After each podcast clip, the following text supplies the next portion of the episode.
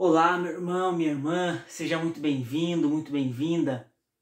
Com alegria que nós damos aí continuidade aos nossos aprofundamentos, ao nosso estudo nas catequeses de São João Paulo II a respeito da teologia do corpo.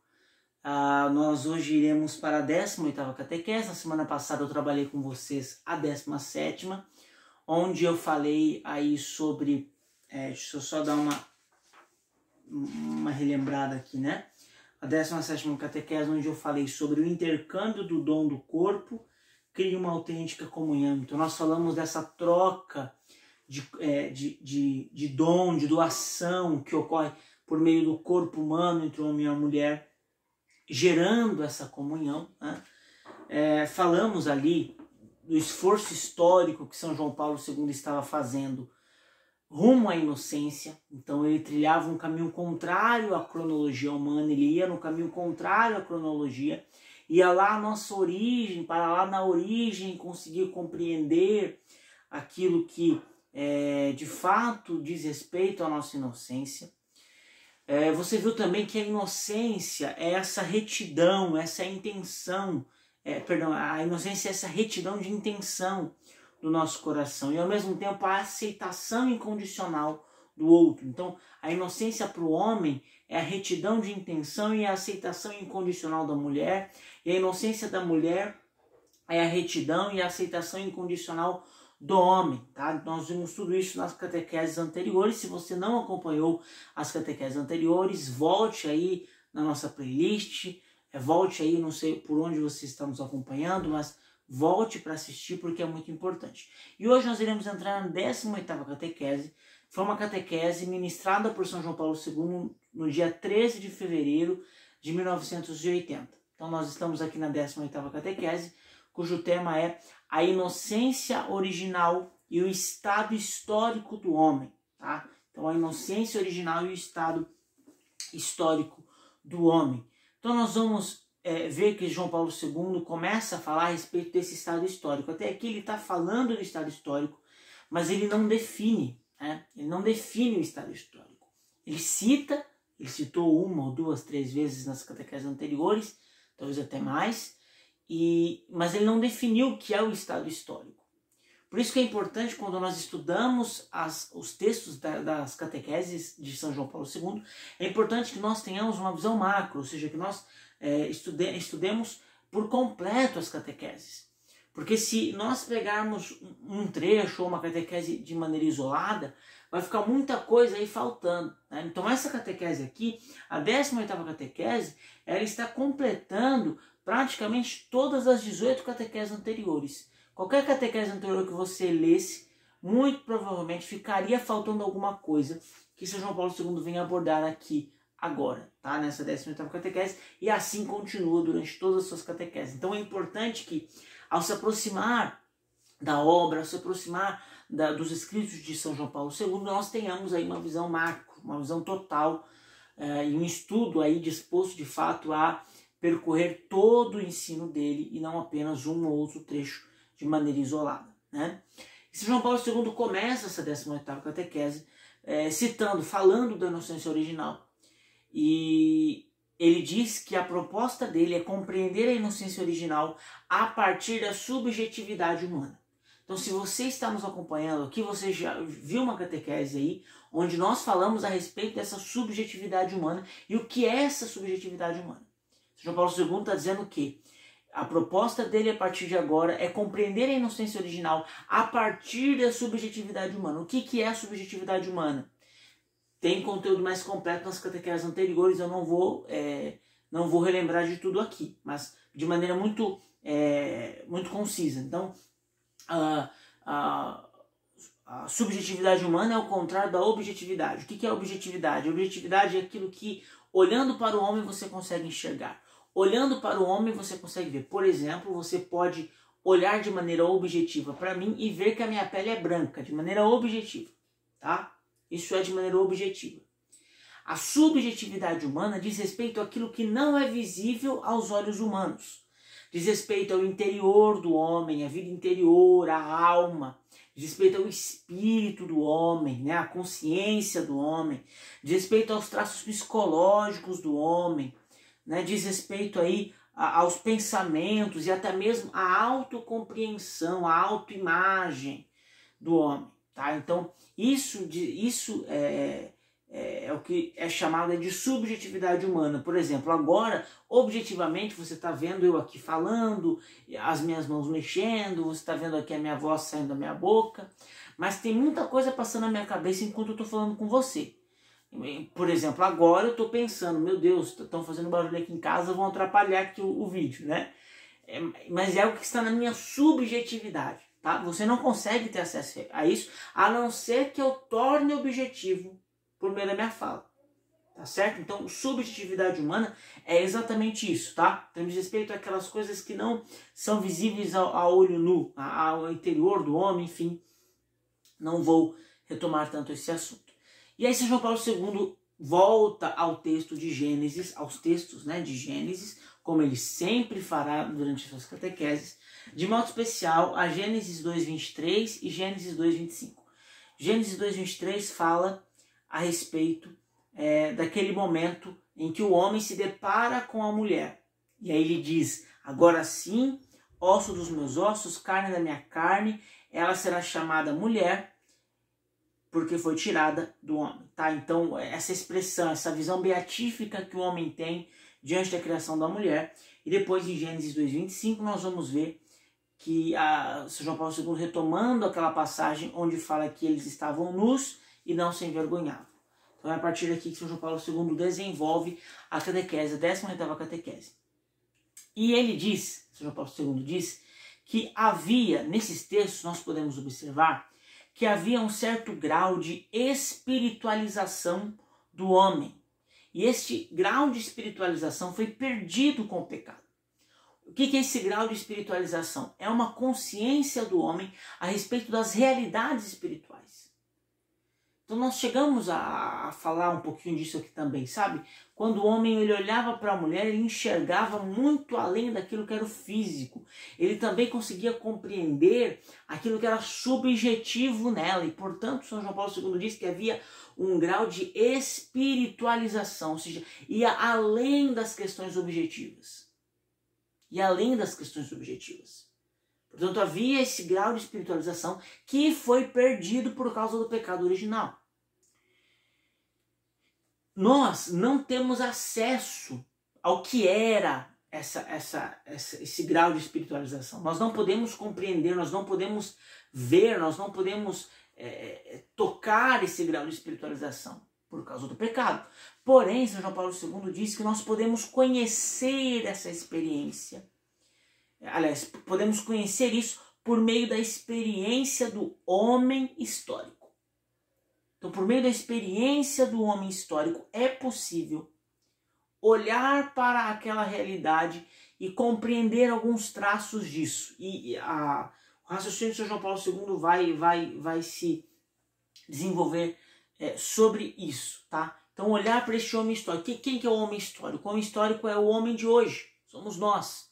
O homem decaído pelo pecado, o homem rendido ao pecado, o homem é, dominado pelo pecado. Mas, apesar disso, nós podemos olhar para o homem histórico e compreender quais eram as experiências originais deste homem histórico. É, e São João Paulo II deixa muito claro que aquela experiência do, do princípio é muito distinta da que nós vivemos hoje.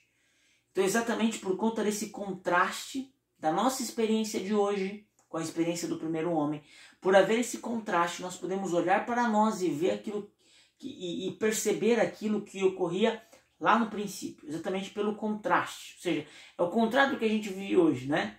A gente olha para a nossa fraqueza e olhando para a nossa fraqueza nós podemos aí imaginar o contraste disso, o contrário disso. Essa era a experiência original do homem e da mulher.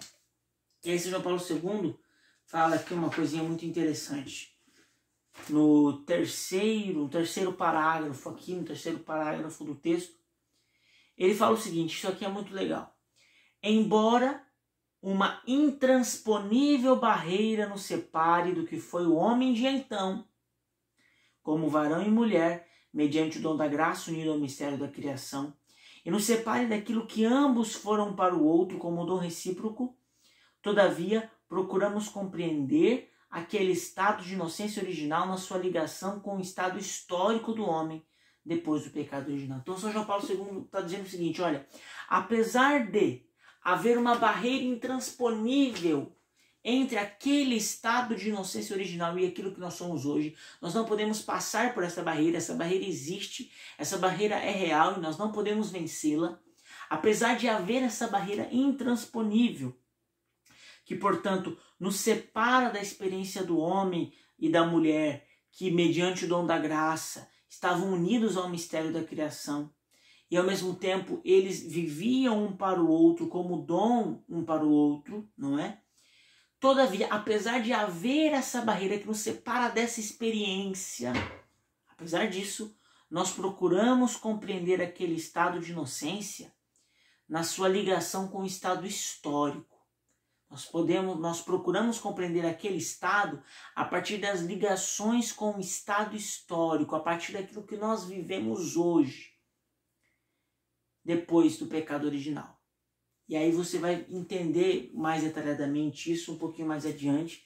João Paulo II ele nos dá uma, ele, ele nos dá uma chave aqui que é muito interessante. Então, ele diz que por meio desse estado histórico, ou seja, por meio daquilo que nós vivemos hoje, nós procuramos atingir, procuramos encontrar né, o sentido original do corpo. Então, olhando para aquilo que nós somos hoje, na, vivendo na consequência do pecado, nós fazemos aí o caminho contrário e procuramos identificar o sentido original do corpo e a ligação desse sentido original do corpo com a inocência original. Olhando para nós, nós procuramos aí, seja o Paulo II faz esse trabalho, de procurar a relação entre o sentido é, original do corpo, que nós falamos sobre esse sentido original, o sentido de comunhão, o sentido de doação, a ligação entre esse sentido e a inocência original. E nós fazemos isso na experiência do corpo, olhando para o nosso corpo, compreendendo o nosso corpo, olhando para a experiência do corpo de Adão e Eva, do primeiro homem e da primeira mulher. Nós fazemos esse caminho. Portanto, é isso São Paulo II defende que é muito importante nós entendermos a ligação entre esse sentido original e a inocência original. Por quê? Não apenas para compreender a história, porque a gente pode cair nesse, nessa tentação. Ah, não, vamos olhar para o, o aquilo que era o homem antes é, para compreender a nossa história. Não, não é isso que São João Paulo II está dizendo. Não apenas para compreender a nossa história, embora compreender a história tenha o seu valor também. Mas não é apenas isso. É importante nós olharmos para aquele estado de inocência original, mais do que por saudosismo, mais do que por questões históricas, para, olha isso, para identificar as raízes permanentes no aspecto humano. Olha isso. Olha isso. Mais do que é, procurar algo para nós termos um certo saudosismo, é importante nós olharmos para, nossa, para aquela experiência do homem da mulher, do primeiro homem e da primeira mulher, entender aquela experiência para conseguir identificar raízes daquela experiência na nossa existência hoje. Ou seja, o homem histórico, nós, decaídos, manchados, feridos, é, destruídos pelo pecado, o homem histórico carrega em si raízes daquela experiência original. E portanto nós precisamos olhar para nós olhar para a nossa existência enquanto homens históricos para identificar essas raízes. Porque ao identificar essas raízes, nós encontramos caminho para a nossa restauração. Veja, talvez você, meu querido irmão, minha querida irmã, tenha raízes profundas na área da, tenha feridas, perdão, profundas na área da tua sexualidade, da tua afetividade. Talvez você tenha situações mal resolvidas na área da tua afetividade, da tua sexualidade. Mas eu quero convidar você por meio da teologia do corpo, identificar essas raízes daquelas experiências originais. E por meio destas raízes, permitir que a graça de Deus possa curar você. Querido, que no nome de Jesus você permita que a graça possa curar você por meio dessas raízes que estão aí como reflexos daquela experiência do homem e da mulher do homem e da mulher lá no, lá no princípio. E aí São João Paulo II continua falando, né? E aí ele, ele fala a respeito da consciência do significado esponsal do corpo. Ele diz que aquela consciência do significado esponsal do corpo lá de Adão e Eva, essa consciência estava condicionada à inocência original. Então, se não fosse a inocência original, ele, o homem e a mulher, não teriam consciência do significado esponsal do corpo, ou seja, do sentido de doação que o corpo do homem tinha para a mulher que a, e, que, e que o corpo da mulher tinha para o homem. Eles só tinham a consciência dessa, é, desse significado por conta da inocência. Então, que você possa olhar. Talvez você tenha dificuldade no, no, no relacionamento com pessoas do outro sexo. Que você possa olhar para o teu interior e permitir que o Senhor possa restaurar a tua inocência. Porque a inocência é condicional para compreender o significado esponsal do corpo. São Paulo II fala mais uma coisa interessante aqui. Ainda já no parágrafo 4, né? Ele diz o seguinte: que no mistério da criação, o homem e a mulher foram dados pelo Criador de modo particular um ao outro, não apenas na dimensão daquele primeiro casal humano e daquela primeira comunhão de pessoas, mas em toda a perspectiva da existência do gênero humano e da família humana. São João Paulo II está dizendo o seguinte: olha, o homem e a mulher foram dados um para o outro lá no, lá no Éden, lá no princípio. O homem e a mulher foram dados um para o outro. Mas não foi só o homem e a mulher, lá, o, o primeiro homem e a primeira mulher. Toda a humanidade carrega isso. E aqui está uma das raízes daquela experiência original. Nós fomos dados por Deus uns para os outros. O homem foi criado por Deus para se doar para a mulher e a mulher foi criada por Deus para se doar para o homem. Veja que na nossa alma existe um anseio por essa doação e isso é uma das raízes que nós carregamos daquela experiência original. Mas o fato é que essa doação, ou seja, o homem nasci, nascido para se doar à mulher e a mulher nascida para se doar ao homem, essa doação não está limitada à experiência de Adão e Eva, pelo contrário. Essa doação se estende a todo o gênero humano, todos nós nascemos para nos doarmos para alguém do sexo oposto. E aí, São Paulo II diz o seguinte: que a, a prova disso está lá quando Deus diz que homem e mulher os criou. E Deus continua criando homem e mulher. Deus não mudou o jeito de criar. Deus não mudou o método de criar. Ele ainda continua criando homem e mulher. Portanto, se ele continua criando homem e mulher e só homem e mulher, é porque nós também herdamos essa vocação de doação uns para os outros. E aí ele continua falando que a compreensão do significa, dos significados fundamentais, por exemplo, a compreensão do significado esponsal do corpo, do sentido de doação que o nosso corpo tem, é indispensável para conhecer quem é o homem e quem ele deve ser. Então veja que compreender os significados fundamentais do homem, da nossa humanidade, é essencial para compreender quem nós somos e quem nós devemos ser. Então veja, você está num caminho de conhecimento profundo aqui, porque você está entendendo por que você existe. Você existe para a comunhão, você existe para o amor, você existe para a doação. Quando nós entendemos isso, toda a nossa vida humana, toda a nossa vida muda. Quando nós entendemos isso, toda a nossa vida muda. Homem e mulher, portanto, foram criados para o matrimônio. Só que São João Paulo II diz algo muito lindo. Antes, ele vai aprofundar isso mais adiante, mas antes do homem e da mulher se encontrarem no matrimônio, eles são irmãos na mesma humanidade. Antes do homem e da mulher se encontrarem no matrimônio, eles são irmãos na mesma humanidade que você nesse momento, homem, receba uma cura da parte de Deus. Que você passe a encarar todas as mulheres como sua irmã na mesma humanidade. Você não tem direito de usar as mulheres. Você não tem jeito de abusar das mulheres. Por quê? Porque elas são irmãs sua na mesma humanidade. Você receba essa cura. E eu vou ler um outro trecho aqui para nós encerrarmos. É um trecho um pouco maior, tá bom? Mas é importante. João Paulo II diz: a compreensão do significado esponsal do corpo, na sua masculinidade e feminilidade, tá? Então, portanto, a compreensão do significado esponsal do homem e da mulher, né, do corpo do homem e da mulher, revela o íntimo da sua liberdade, que é a liberdade de dom. Já falamos sobre isso aqui também. Então, a compreensão do significado esponsal do corpo revela a liberdade interior do dom. Falamos sobre isso aqui.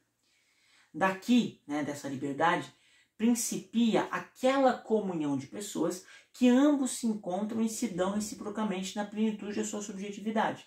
Então é da liberdade que brota a comunhão de pessoas, porque eles são livres interiormente, é que eles podem promover comunhão. Uh, e aí, São Paulo continua. Assim, crescem ambos como pessoa sujeito e crescem reciprocamente um para o outro, também através dos corpos e através daquela nudez isenta de vergonha. Já falamos disso aqui também. Lembra que foi falado aqui? O homem e a mulher, por meio do, da doação, um faz o outro crescer. O outro cresce enquanto humanidade por meio da doação um para o outro. Então, nós já falamos disso aqui também.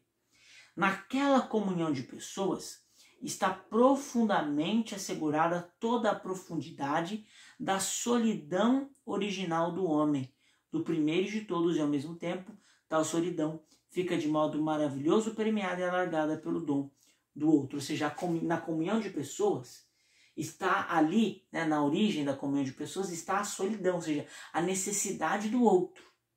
Isso está impresso em toda a nossa humanidade.